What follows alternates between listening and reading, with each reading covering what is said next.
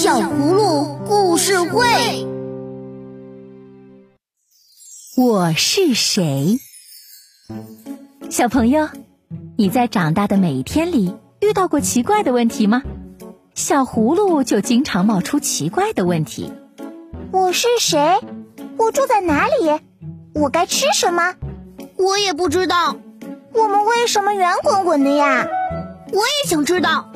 还好这个问题没有烦恼他们太久，因为葫芦爸爸、葫芦妈妈、欣欣和达达，小葫芦家族的每一个人都是圆滚滚的。不过他们还是搞不清楚自己是谁。依依不知道她要住在什么地方。我为什么要住在房子里呢？为什么不能和小熊一起住在山洞里呢？为什么不能和小鸟住在鸟巢里呢？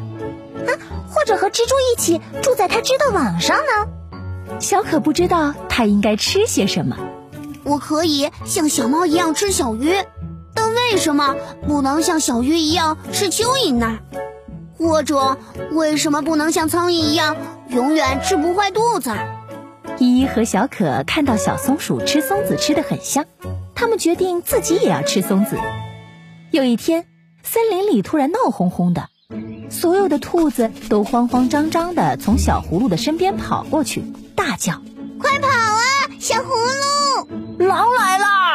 小葫芦问：“狼哪有狼？”兔子们只顾着紧张，谁也没回答他们的问题，慌慌张张的跑来跑去。咚咚咚的跳进自己的洞里，一个个躲得不见踪影。依依和小可仍是低头捡着松果。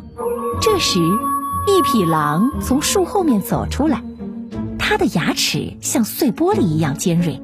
只是它的运气不好，从来没有见过兔子长什么样。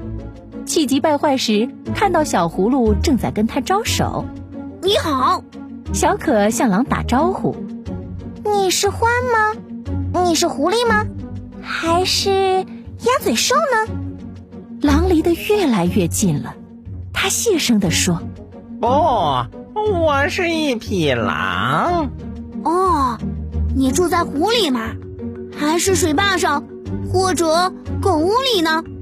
狼离得更近了，它咬着牙齿，发出嘶嘶的声音说。不，我住在森林里最暗的角落。你吃青椒吗？你吃蚯蚓吗？还是吃水果呀？狼站到小葫芦们的正前方，大声地说：“都不是，我吃兔子，就是兔子。”小葫芦听了，脸都垮了。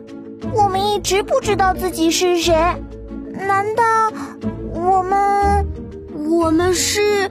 兔子，狼舔一舔嘴巴，就朝小葫芦们扑了过去。依依和小可想都没想，勇敢的往前一撞，把狼撞了一个大跟头。小葫芦们圆滚滚的滚到山坡下，站起来拍拍身上的灰，什么事儿都没有。可是狼却早就昏了头。兔子们通通跑了出来，又叫又跳，还兴奋地抱在一起。大家说。耶，小葫芦，你们是英雄啊！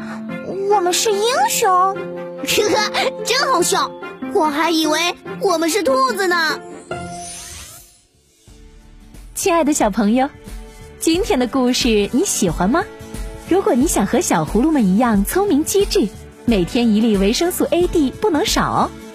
依依和小可总有问不完的问题。头脑中的小问号就像愉快的音符，让他们的生活充满了乐趣、阳光。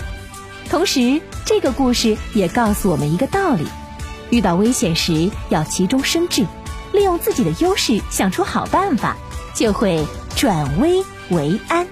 如果你喜欢我们的故事，就快快关注我们的微信公众号“小葫芦家族”。还有更多精彩内容和精美的小礼物等着你哦！